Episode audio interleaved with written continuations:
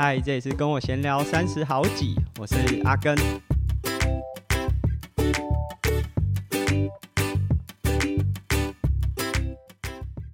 那今天的节目呢，我们到屏东来做人物访谈。我们节目超级久没有做人物访谈，那这一次下来呢，因为真的没时间录音了，所以还好有有自告奋勇的勇者。所以我们今天的来宾呢，是在教育创新基地的店长。那为什么我们会来到恒春？如果大家最近有看阿根的 Facebook 或 IG，可能会看到，就是我们有在带小朋友骑单车。衍生出一系列很多的活动，那也许呃之后我们完成这个挑战，因为我们现在录音的时间点是明天要做最终的挑战，所以其实也还没挑战完。但是呃借由这个来到屏东恒春的空档，可以访问一下店长。好，那我们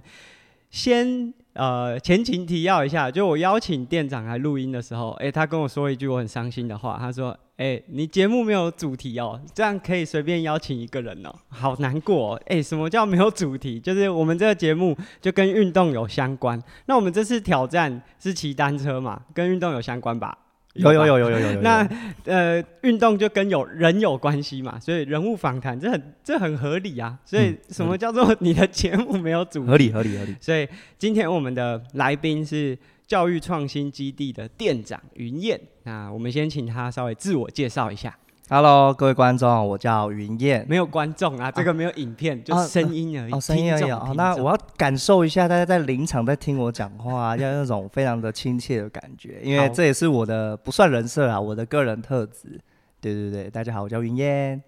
好。哎、欸，不是啊，这太短了。啊，太短了。我们要稍微介绍一下，就是你在呃这一次的角色啊，或者是说你有没有什么想要先在我们还没有开始进入到正式主题前，想先让大家有个像算背景知识或者是前情提要，让大家稍微认识你一下，不是只是一个很很有活力，然后等下是音量可能会慢慢变大声的人物设定这样。OK OK，好，那我稍微讲一下，就是我的一个简单的来历。就是我在啊两年前的时候，我是一名呃 TFT 老师，不知道各位观众有没有听过 TFT 老师？就是可以去 Google 一下，就是我们是一群呃由 TFT 组织去培训出来的老师，那将我们送到偏乡去服务两年的教师生涯。对，那在呃服务完两年之后，我们就会就是回到自己的身份，然后去做自己想要做，可能是教育事务。嗯、那两年计划结束之后呢，我就来到我们的恒春半岛这一块，嗯、呃，非常美好的宝地。那我们是坐落在呃车城乡的四重溪这边，然后我就担任这一个空间。如果大家有空的话，可以来我们屏东教育创新基地这个空间来走走。那我就担任这个空间的店长，嗯，所以大家都会叫我店长。好，对，那我们先稍微退回去一点点，就是呃，其实听我的节目，如果如果大家是有就是一直听一直听的话，应该对 TFT 不会太陌生，因为曾经就是我们呃，我们现在的节目是有订阅赞助方案，那等于是就是用一个费用 support 我。能够把节目一直做下去，但是在更早之前，是大家有的时候听到，哎、可能不定期的就会小额捐款到我们的节目啊。那那时候我还蛮惊讶，就就是就是我做一个。就是哎、像你讲的，没什么主题的节目，怎么会有人抖内？所以那时候我也没有特别把那个经费做一个很很完整的统合，但是我会固定在一个时间点就把它捐款捐出去。那我那时候捐款的对象可能很多，就从一开始可能是动保团体，因为那可能是全台湾最为数众多大家捐款第一个想到的。那后来就有一阵子，我是会就一季，然后就把这个金额算一算，然后就捐到 TFT，然后到甚至后来是，哎、我们真的开始有，呃，就我的节目也有分享过，就我有去 TFT 面试过，就是这一系列大概有稍微介绍过，说 TFT 是一个什么样的组织，那。我自己就会比较好奇，那你以前是做什么样的？呃，应该想说学习背景，或者是也许像大学的时候啊，甚至我也不知道你是不是大学一毕业就加入到这个计划教师，还是说你已经在社会上工作一段时间？所以稍微分享一下，你最早是学的科系啊，或者是专长大概是什么样子？OK，呃，我大学的时候读的啊、那个科系是环境与安全。卫生这一块的，嗯，那我有读研究所，那我是大学完之后直接在网上升到研究所，嗯，那我研究所就是专攻环境工程这一块，所以我是一个理工但没有仔仔这样子。对，我不常打电动，对，但是我是做理工的一些事务跟工程的事务，所以我一毕业之后呢，就是研究所一毕业之后，我是直接进入所谓的环境工程顾问公司，就是我进入职场，啊、那也是为期接近快两年的工作经历，那。就是某一天可能被雷打到，才决定哎、欸，我可不可以来挑战一下，就是教育现场的工作。所以我是做完两年的工程师之后，我才转战变成是 TFT 老师这样子。嗯，那你转战到 TFT 老师呃的那个角色，跟现在这个空间有直接的关系吗？你被一开始被呃算分配到的学校是在屏东恒春这一带吗？哦，不是，我之前分配的学校是在花莲的玉里镇上的一间小学。完全不一样的一个呃环境。对对对，花东大家应该第一印象就是好山好水，然后对，就是非常人文美妙，就是那个地方就是非常的漂亮，很适合人类在那边居住。那恒春另外的一个样貌是，它不只适合人居住，还很适合人家来玩啊。对，但花莲比较不是说不好玩，而是说它比较平易近人，那种感觉会让你心情比较。沉静一点，比较舒服，比较像一个常住的地方。对，就是你可能花蛮多时间在那边生活。那恒春其实带给人家一种感觉，就是度假的地方。对，它当然还是有呃一个自然风貌很全面的一个景观，因为包含、嗯、呃这边靠海，然后山上马上进山区又是很多元的元素。可是。整体来说，就大家一想到恒春，甚至啊，很多人说到恒春就直接想要垦丁，嗯、都是比较观光性质比较多，所以我觉得那个呃人流上面的组成会更多元，而且好像变得比较不一样。那接下来就是，那你怎么会从这个现场的老师，然后到后来结束两年计划之后，就是进驻到现在这个地点呢？OK，其实这个其实如果是阿根的观众，应该对于教育可能都有一点点的认知或者是了解。那我相信大家对于教育有很多的想法跟一些想象，然后也希望我们的教育可以越来越好。那我以前是在所谓的俗称的体制内，就是在真的在学校里面服务的一位老师。那那时候结划结结束计划之后，差点以为你要说结婚，结婚没有没有没有，结束计划的时候，我一直在想。如果有一个角色，他不是体制内的老师，可是他还是可以做教育事务，那他是长什么样子？嗯，所以那时候我们组织那时候刚好开了一个职缺，那个职缺就是现在这个基地的店长。我想说，哎、欸，这个蛮适合我的、欸，然后我就问了我几个伙伴啊，然后再重新把自己的一些履历去做整理，哎、欸，好像真的很适合、欸，天哪，那要不要投投看？然后就哎、投了就真的上了，对，经过厮杀了，还是有面试啊什么什么的。那后来真的投入这样子，在在你这个整个过程当中，就在那两年，就是现场教师，其实我觉得我不确定是不是每个我们自己的听众，就是想象都是一样的，就是其实现场教师的琐碎程度是非常非常繁杂的，因为虽然我自己可能。就很短暂，而且还是在台北私立的学校，那我觉得跟这边会是完全不一样的。但是你只要是老师处理的，就已经不只是课务，还有很多学生个人的问题，甚至是家庭的问题。那甚至在不管是恒春，或是你之前呃花莲那边的学校，呃，可能在教师的人力上面不是像都市来的那么充足，所以相对来说会更吃重。那在这两年的过程啊，完难难道也没有任何一刻是觉得说，哎、欸？好好好累，还是说就是因为这样，你才想要走到体制外？哦，选择用体制外的方式来来做这个你想在教育现现场做的改变？应该说体制内，我原本有在想说要不要留任，嗯，就是持续待在学校里面工作。可是我其实那时候很很认真的、沉浸的思考，我真的想要留在现场做教育吗？我没有别的可能性。那那时候我一直在探索自己的特质跟我的一些 就是人格的一个发展。那其实阿根跟跟我认识到现在，其实应该很明显，就是我就是一个很外放的人，很活泼，然后很爱跟大家做交流跟对谈。那我其实有个小小的魔法特殊能力啦，就是我很会去串联资源。嗯，所以我我在想说，我这个能力有没有办法来协助教育现场有一些新的看见跟一些新的改变？所以，哎，店长这个职位就是，哎，好像就是要。一脚踩在我们的体制内，就跟学校持续的合作；一只脚踩在体制外，像跟阿根这样的呃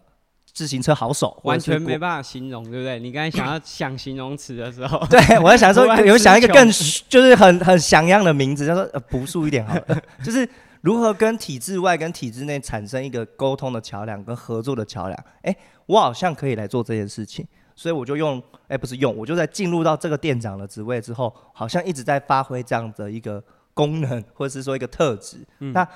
其实我们体制内是很需要这样子体制外的协助的。甚至有一些体制内有一些地方是没有办法去突破的地方，诶，透过体制外的方法是可以的。那这样会不会让我们教育开始有一些不一样的地方，甚至有一些翻转，有一些慢慢的改变？那其实受惠的其实都是我们在现场的孩子。那我想要跟观众特别分享，真的在偏乡当老师有一个蛮辛苦的地方，但那个辛苦不是我不是我不喜欢，呃，不是我不喜欢的，嗯、对对对，像有时候。不知道大家有没有很常听到，就是一日为师，终身为父为母。其实，在偏乡的老师更是，因为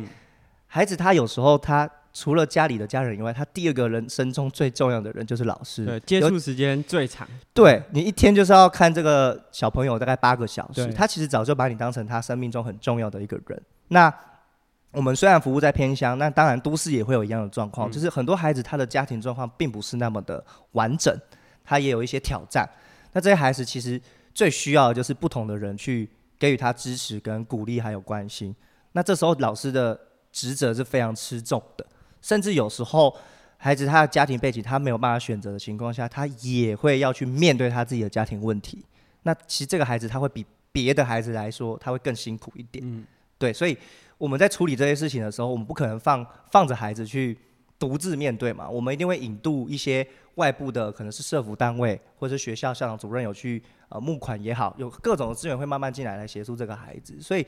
一个老师他不只是很像学生的父母了，他还有变成有点社工的那个概念在里面，嗯、甚至呃还有更多，就是我们还要当他的这个居家居 家就是什么清洁清洁那个专业人员，教他怎么洗碗，教他怎么洗可能。衣服，他搞不好连这些生活技能他自己都没有学过，嗯，所以有时候老师他的职责就变得越来越越来越多，所以会导致我们其实现场很多老师是非常非常辛苦的，嗯，对啊对啊，这个其实我感同身受，哎，就是因为我自己读读书的时候就是读体育班，然后。虽然说我自己家人都是教育背景，所以我自己很了解说啊，那那个差异在哪边？可是，在体育班里面，你就就看看得到一些同学，他就相对之下家里照顾是比较没有那么完善的，所以那个照顾的角色很多时候就变成是教练或者是学校的体育老师。那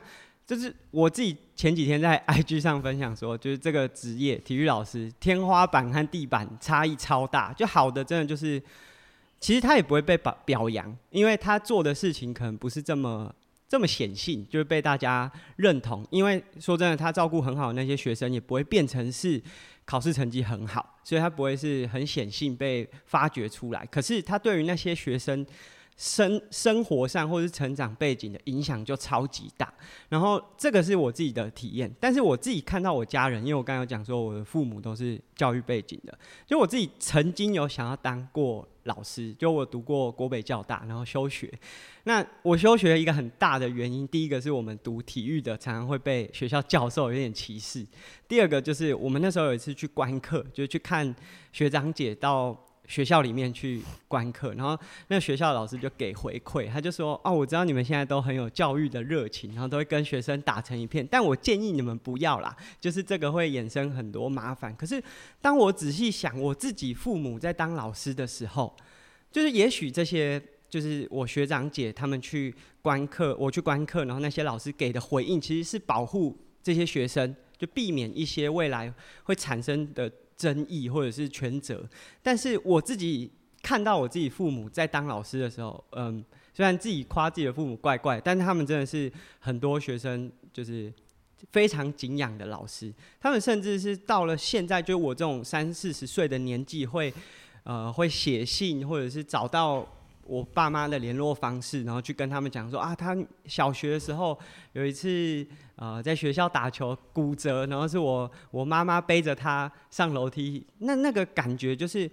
为什么有的老师是把他的教学和生活就是切得很开，但有些老师就是跟着学生好像一起成长。当然，我觉得这也没有什么绝对的好坏啦，就是这个，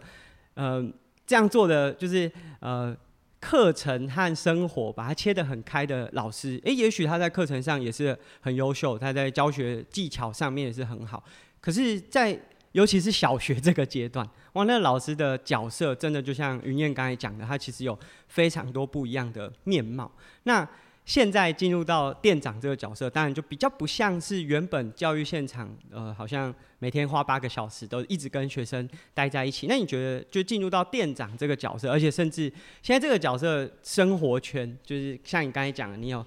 一个特殊的能力，是可以跟周遭的人达成共识，然后呃获得更多信任，然后让他们愿意一起来做某件事情。那你很长一段时间都是在横村，那你觉得横村的步调和生活，除了我们刚才讲的跟花莲可能不太一样，还有什么是你觉得比较特别的吗？我觉得这里怪咖超多啊，就是 就是像阿根这种很特殊的人超多，就是他很喜欢某一件事，然后他很热爱，他就做超级厉害，无论别人怎么评价，他就觉得他自己做这件事不是那种自傲哦，是他那种自信，觉得哎、欸，我很喜欢做这件事，我喜欢跳舞，我喜欢唱民谣。我喜欢弹乐琴，我就我就会把这件事做得很好。那个就是整个恒春的那种感受性很强大的地方。你会看到里面那些职人们就是在闪闪发光。我觉得恒春有这种很特殊的角色，而且这个角色不会只在年轻人，嗯，老人家也是很厉害。我，真的是太厉害了。然后那个步调呢，就要看不同区域啦。像有一些比较比较偏向可能海边的的的伙伴们，他们就是步调会比较慢一点，比较自在，比较舒服。那比较偏市区型的，可能步调会稍微快一点；那偏我们山区的伙伴，可能也步调又会变慢一点。所以每一个区域，它会跟它的地地形、跟地貌，还有它的人文结构会有点不同。所以恒春版超级多元，然后怪咖超多，真的超酷的。这也真的蛮厉害，因为我自己也有一些朋友，就是他可能本来在都市，不一定是台北、台中，反正就是城市里面，他有一份工作，然后但是。可能厌倦，说不定跟你很像，然 后就是想跳脱原本的身份，然后就来到这边。然后他其实也不做他本来本业在做的，但他可能本来有一个兴趣，他就把那个兴趣变成是职业。然后甚至你有的时候很难想象说，哎，这个真的有办法当做是一个职业，但他就可以做的很很专精，然后他再想到其他方式在这里生活下来。所以我觉得。那感觉啊，就是我去过蛮多不同的国家比赛，我觉得跟泰国有点像，嗯，就它有很多不同文化背景的人，然后或者甚至在泰国就是不同国籍，国籍，那他们会到那边，然后把他们，例如说，呃，他可能自己在那边创业或开了个餐厅，然后用他自己的方式，然后就好像融入在那个生活当中，所以这里的人看起来每个就是生活背景都不一样，有的讲话你也不觉得说他有这么 local，他好像还是很。很有一些都市的呃气息、对话方式，可是他又很融入在地，就是一个非常共融的一个环境。对，那就是这一次我们下来，就我下来，主要最大的目的就是我们有一个单车，就陪着小朋友一起骑单车的活动。那这个活动呃说长不长，就是一个月，感觉不是很长，可是对我一个从呃别的城市来的人。其实也是一个蛮长的时间，就是他可能要花每周啊，或者是多久一个，嗯，一段时间投入在这里面。那这是我蛮好奇说，诶，除了这次的这个单车活动之外，在基地这边。就是教育创新基地这边还有什么活动是会定期？那它的对象会是针对哪些人？因为也许有些有的活动是针对学生。那因为像我来这边可能也有四五次、五六次，哎，也看到有蛮多大人，就是成年人来到这边。那感觉好像大家都有一些不一样的活动，或者是可以在这边找到一些志同道合的伙伴。那这边到底有什么功能性？就是刚刚讲了那么多，你说你是店长，那你你这这间店卖什么？哦哦哦，好，我来介绍一下我的产品。产品有点多啊，五花八门。主要就是我们呃教育基地，它要服务的对象其实有两大客群。那这两个客群是最最直接的，一个就是我们的孩子，就是我们的学生。那学生指的是整个平南半岛哦，就是可能从哦狮子乡哦到车城、满洲、牡丹。到整个恒村，整个都是我们服务的对象。那第二个最大的族群其实就是偏向呃是老师，对，这个也是我们最大的第二个客群。那第三个其实就是像阿根这样子的一个角色，他可能是、嗯、也服务我，对啊，服务啊，服务 服务起来，全部都服务起来，服务至上，服务至上，就是青年，对，因为其实一个地方的教育劳动，它需要一些很重要的关键元素，一个就是地方的青年，那他不一定要真的很年轻啊，你看五十岁那也可以，就是他不是一个年纪的一个一个界限，而是说需要有些地方的职人出来。那这些职人他有各具自有的特色，他可能是哦，像阿根是单车的国手这样子，那可能我们会找到另外一个角色是农夫，嗯，甚至他可能是一个 dancer，他是一个呃，可能是乐琴的弹奏者等等等的。那这些角色为什么我们要找进来？因为透过交流跟互动的模式，可以让教育现场的老师看见，哎，其实课程可以这样子走，嗯，课程可以这样子运作，孩子也可以拥有一些不一样的学习。所以，像我们基地在晚上每个礼拜六的晚上，几乎都会一场活动，一个月里面至少办个一场到两场。嗯、那这个活动就是用一个比较 chill 的方式，它的名称叫基地的 chill night。对，那 chill night 顾名思义，我们想要用一种很很轻松，让大家可以用对谈、聊聊天、交流的方式来学习一些东西。对对对，有时候讲学习，大家还是会觉得好像有点局限，但其实真的很好玩。像我们有一场是请了两位智商师，他们来做桌游的游戏，大家都玩的超开心。但其实在这过程中，这些老师们或者是这些青年们，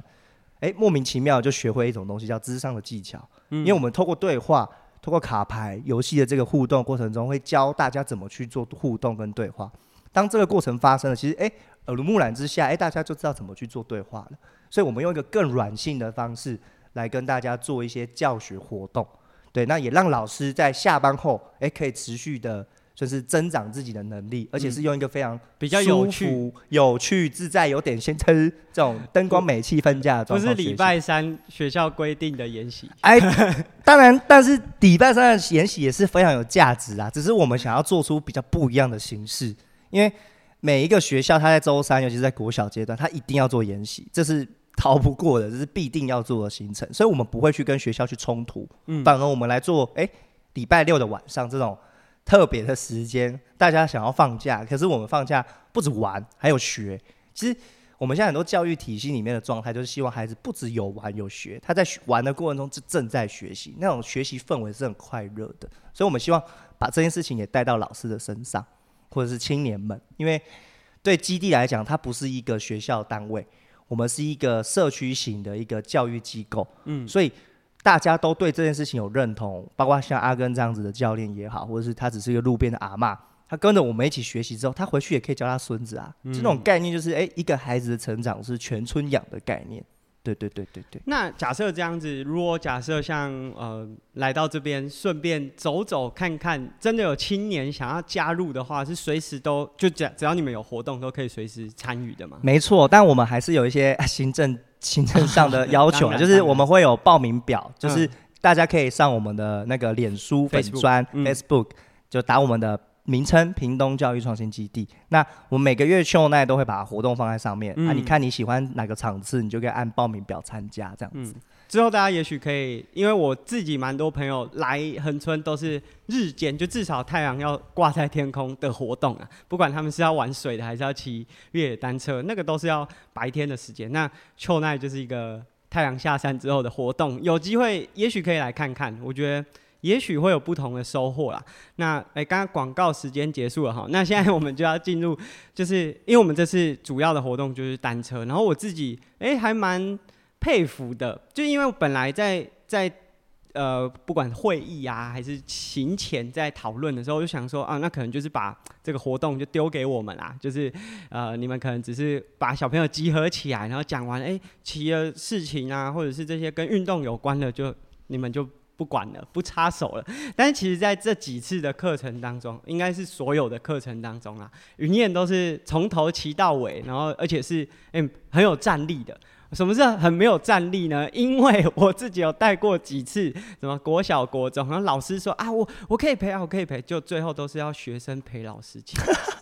这是很常发生的。而且我本来还蛮担心的，因为我相信恒春的小朋友。其实活力都甚至比都市还要好一些些啦。所以我本来是有点担心说，哎、欸，假设人力不够，然后呃，这个没办法 cover 掉这个呃，尤其是瞻前顾后的这个角色，因为安全还是整个活动最大的重点。嗯、但是云燕真的是从头站到尾，厉害。那我就很好奇说，哎、欸。你自己本来是从学生时期就有在运动吗？还是说这个技能？因为我们知道国小老师什么都要教，这技能是进入到教育现场之后才具备的。哦，没有啦，就是自己本身跟阿坤一样，也是运动的喜好者，但我没有到像你那么厉害。像我高中就是打校队、哦、啊，篮球主项篮球。那大学的时候也是打。也是类似系队这样子，就是一路打打打打打到研究所这样，都是持续在运动。那后来比较偏向会做一些重训，嗯，然后户外运动，然后都会去参加。像我之前参加过类似像那种斯巴达那一种啊，比较比较喜欢玩那种东西啦，嗯，就是比较不一样，跟一般我们呃学校会这样，对对对对对对对，不同的东西。对，因为我觉得孩子的发展里面，为什么我会我会喜欢这东西，是因为我知道那个东西对我有好处。可是对于孩子来讲不知道，所以其实，在我的体育课里面都会置入性非常多那种健身或者是说基础的动作，因为我不敢说我是很厉害的教练，嗯，可是有些基础肌力的训练啊、敏捷的训练啊，或是呃肌肉的发展，其实这个都可以在国小阶段就帮孩子去做奠基，因为这会帮助他的生长。嗯、像我就做一个人体实验，那人体实验是合法的，就是我们那时候带一批孩子，然后那一批孩子刚好是我我我带的。那时候就是我们都会去跑步，然后也都会做一些跳高的训练。嗯，然后隔年之后，他们就开始有一些小孩就超越了上一个年段的小孩的身高，真的是有，哦、真的是有社会实验，哎、欸，人体实验的那个成果，这是真的。因为国小生他黄金的生长期，这大家应该都听过。嗯，那特别是女生最快，因为女生可能大概有一些现在比较早，可能四年级、五年级，她的月事就来了，嗯、那个就开始会抽高。那如果说这时候把运动这个东西加进来，其实孩子的生长速度会更快，就是可以马上高起来。所以那时候我很鼓励孩子一定要在体育课很认真的去运动。你不用到很厉害，但是你要有做到那个运动的效果。那另外一个其次是，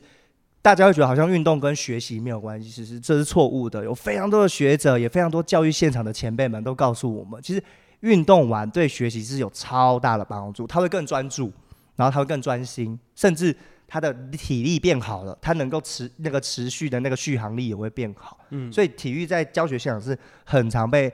拿来做，就是训练学生那种手段。对，那我本身自己以前就是比较好动嘛，所以也对于体育这块非常的喜好喜欢，所以我就会带着孩子一起做这样子。嗯，先 echo 一下，我觉得后面那一段就是运动对学习有帮助，我觉得那个真的是信者恒信，不信者恒不信，这真的很很难啦。就是我们自己讲，大家都说，啊，你们就爱运动，你当然这样讲。嗯、可是他当然有绝对的帮助，但是我觉得更重要的是，我觉得云燕那个运动的观念很好，哎，就是你刚才有讲说，就是不想让学生只接触像我们常见球。球类啊什么，其实这也是国外的体育课很注重的一个点，就它应该是身体的教育，不是规则的教育。因为我们打篮球，大家就会开始去 focus 在啊，你不能走步，你投篮三分线在哪边？可是这些东西 太早交给学生的话，他会一直去钻研那个规则，然后找出规则的漏洞。这是人的天性啊，就是你学习的时候，你一定是找简单的方式，然后钻那个漏洞去走。可是那反而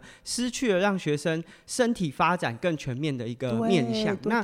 这个其实是这几年，就是包含我自己以前在读的这些运动科学相关的系所一直在推广的，但是很难被接受。为什么呢？哦、因为大部分的体育专任教师都是从单一专项出身，嗯、所以代表这些专项，例如说，我可假设我去教体育，我一定会对耐力运动比较有兴趣。兴趣那我教的就会偏向那个区块，因为对我来说那是我的舒适圈，所以对我来说教起来会比较。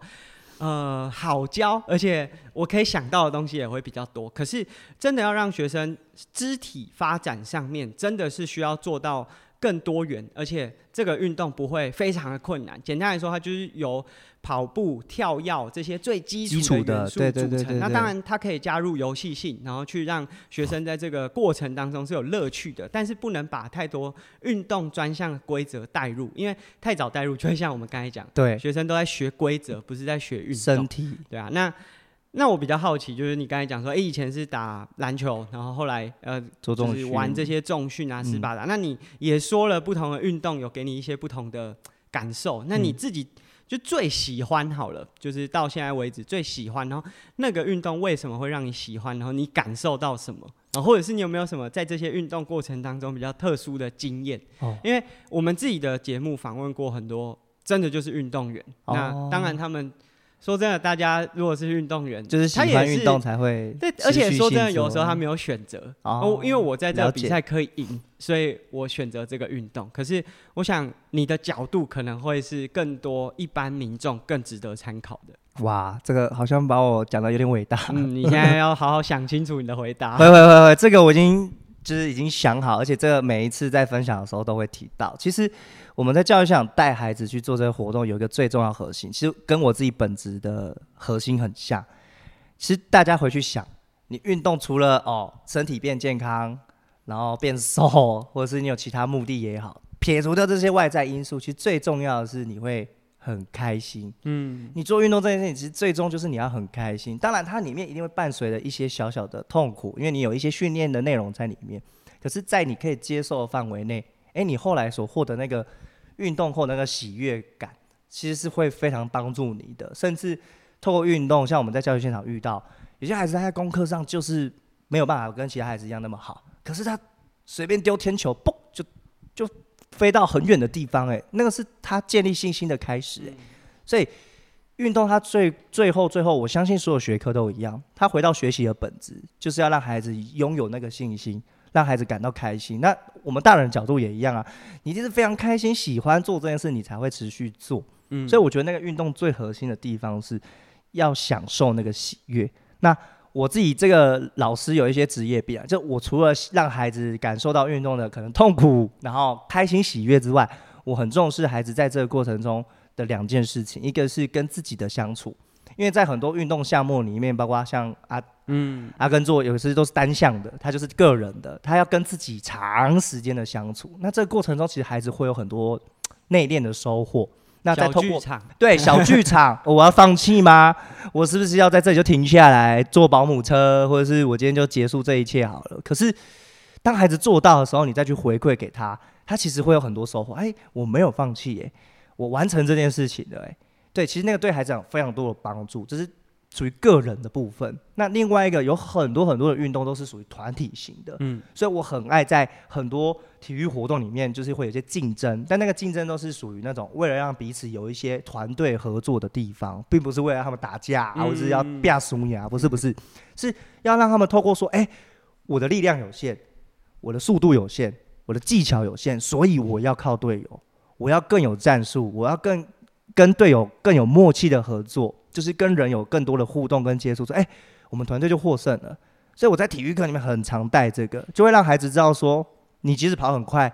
可是你的队伍只有你一个人跑很快，不会赢啊。嗯，所以你要想办法，你要办法做到团队合作，这样才会让你们的团队获胜。那这是大家很常听到运动家的精神，那个精神。然后跟团队的那个精神，就会在很多课堂里面会产生。那其实这个东西，在孩子慢慢在在他身上慢慢长出来之后，他回应到他所有学科都一样。到到他真的长大变成出社会，也是一样，都会用到怎么用团队精神，怎么用互助的方式去让彼此变得更好。其实，在很多运动里面是最容易做到的。嗯，因为你有时候在写字、算数学很难做团队合作啊，你又不能帮他算，对吧？他这是他的任务，他不能不能帮忙啊。可在体育课是最容易可以做这件事情的，而且失败比较没有风险。哎，对，大家一起承担啦。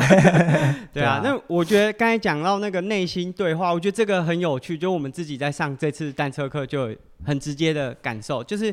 很多学生来，因为我们上课的时间都是超热，就是都是下午一点半、两点半，超热，所以很多学生一进来，然后刚好进到冷气房，说：“哦，今天可不可以不要骑？”可是，哎，开始骑的时候就会有一个。那个情绪上的线性，啊，就是一开始他会不想骑，然后骑一段时间，刚好到了一个可能甜蜜点，他会觉得说啊，今天可以骑很远，哎，可是到某个程度呢，他会觉得哦，好累哦，好想放弃哦，好想好想回家，我今天干嘛在这里？然后但是骑回来啊，你让他休五分钟，然后你问他说，今天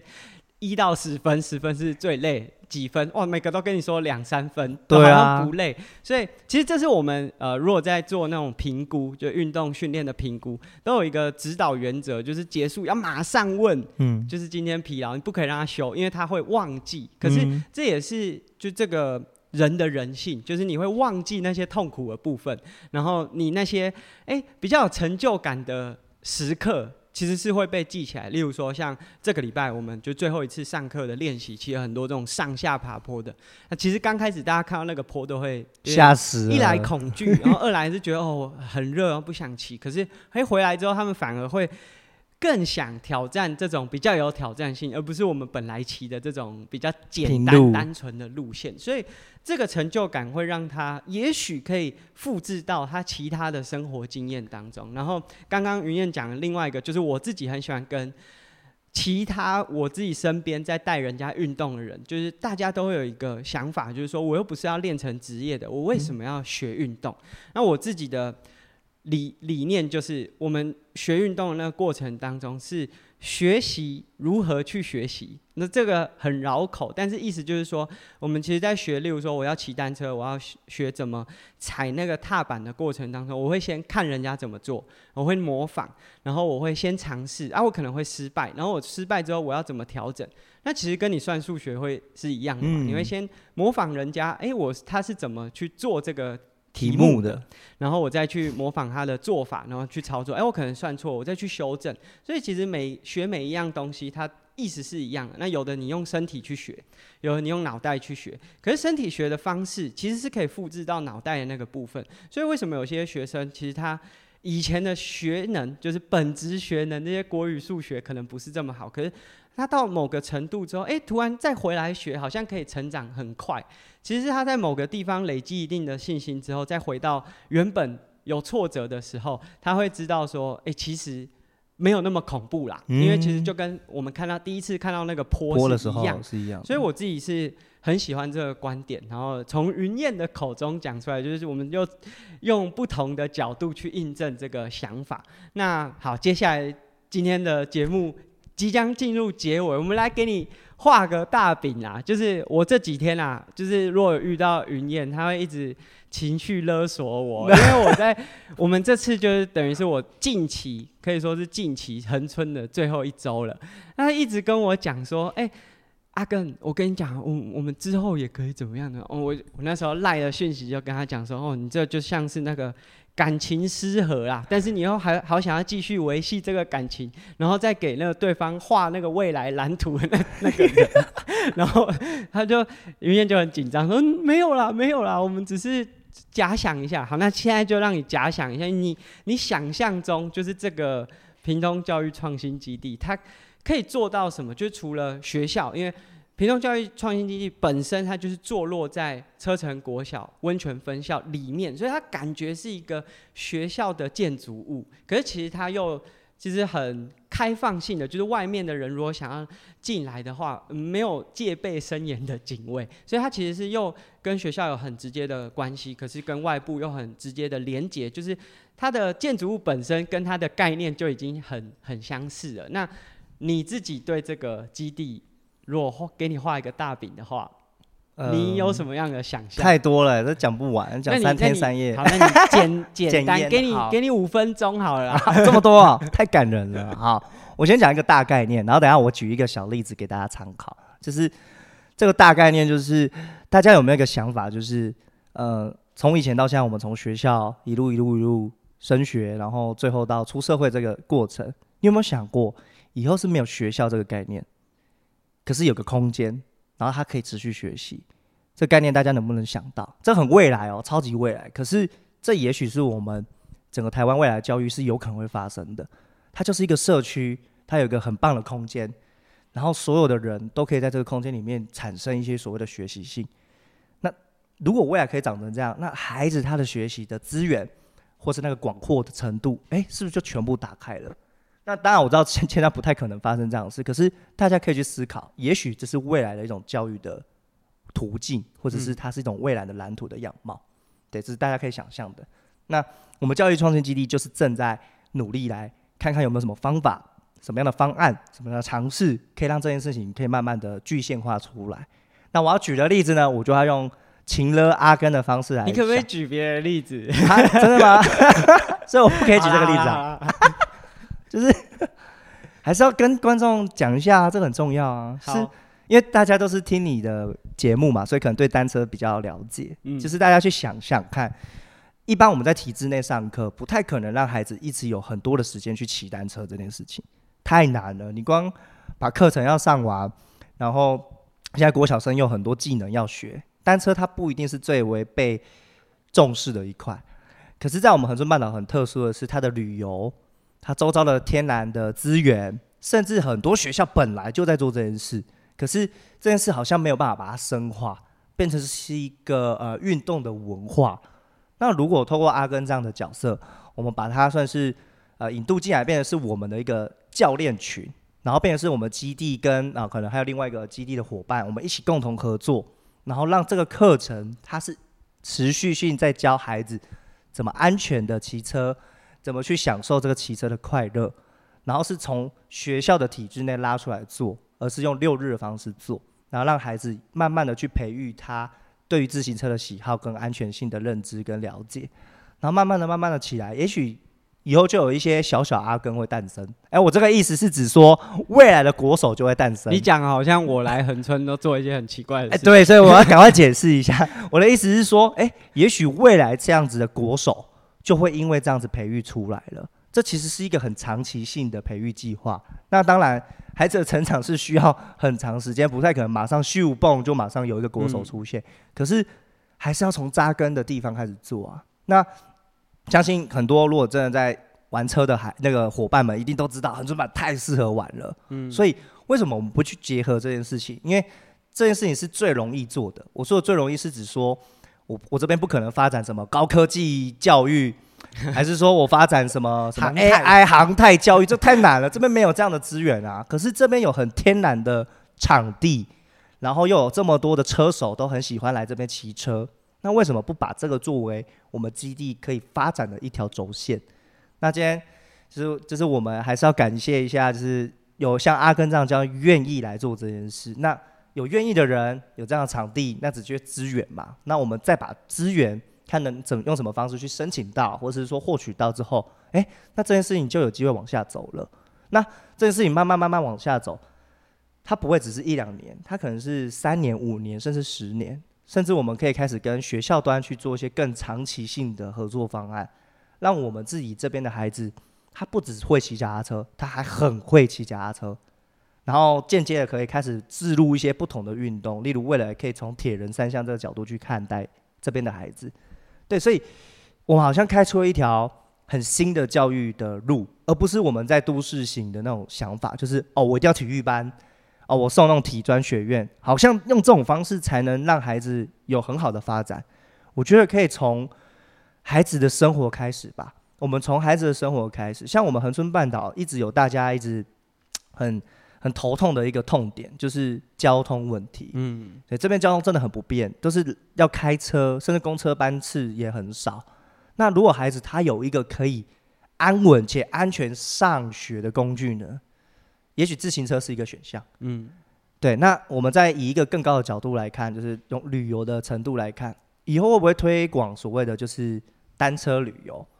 或者是就是无碳的哦那种旅游行程？你完全用那种非常自然的方式去做旅游，那我这批孩子，我们这些培养出来的孩子，他们就是未来的可能是向导啊，或者是他就带着这一群旅客出去爬爬照的那一群人呢。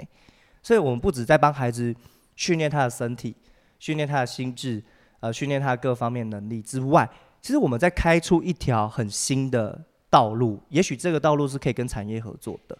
那这对我们基地来讲，才是所谓的教育创新。对，这个饼不是乱画，是很认真想的。对，好，以上报告，我觉我觉得是很棒啦，因为就是把简单来说，就是把一个地方有的特色，然后去最大化它的价值，因为这边。以恒春来说，就是自然资源非常多，嗯，不管是路很漂亮，山很漂亮，海边很漂亮，它就是它的元素。那以单车作为媒介的话，就是就算我训练出来的学生不成为很厉害的选手，但也许他可以借由这个过程更认识这个土地。那其实也有很多这方面的资源，是可以在这个过程当中让学生是更了解哦，原来我在这块土地上面，我可以运用它，然后去最大化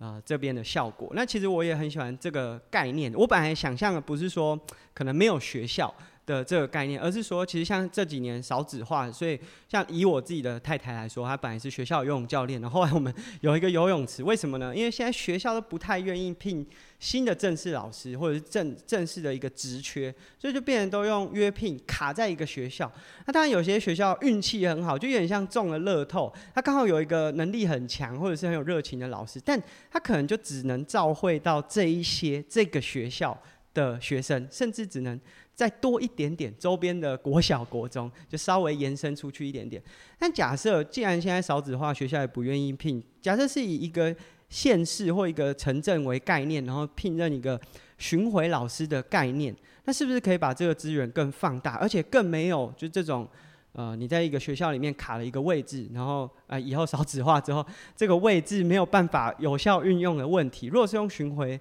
老师的概念。我觉得也许可以解决这个问题。那当然，我觉得也许这个不是体制内，因为体制内有很多的规则，就是这个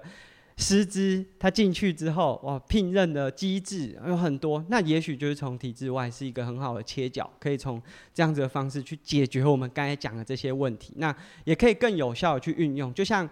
我们最近做了很多小铁人的推广，其实就可以感受到，其实每个学校都蛮很想做。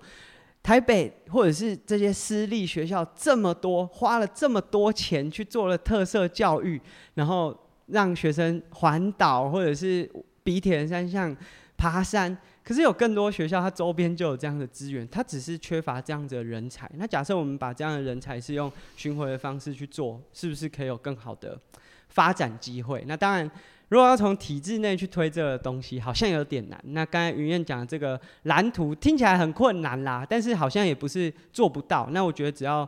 也许，哎、就是愿意争取这样的，呃，不管是外部民众、家长、学生，一开始有这样的声音，也许大家会开始接受这样子的想法。然后这件事情就可以慢慢被推动。那也许未来就不是说要有一个远从两百公里外的阿根要跑来恒春，恒春在地也一定也有相关的人才，甚至他们也在找工作，他也需要这样子的呃发展舞台。那也许这样子的媒合机会出现的时候，在地的特色就会不断的被放大。那这个特色也不是只有恒春，我们今天只是用恒春当做是一个案例啦。那也许。别的城市都有它自己的特色，它就可以发展出属于它自己一套。也许真的有航太的城市，也说不定。嗯，那这是我们今天的节目，就是借由来到恒春呢，来呃访谈一下，就这个这几周大概一个月以来，不断对我情绪勒索的店长云燕。那如果大家未来有兴趣来到恒春的四重溪，然后也可以来。教育创新基地走走看看，然后参与他们秋奈的活动。那我们这期节目就到这边，下期见，拜拜，拜拜，谢谢各位。你要怎么 Q 啊？就很随性没？你不是说我这没有主题？好，那我们就随性喽。我也很做自己哦，先说哦。好啦。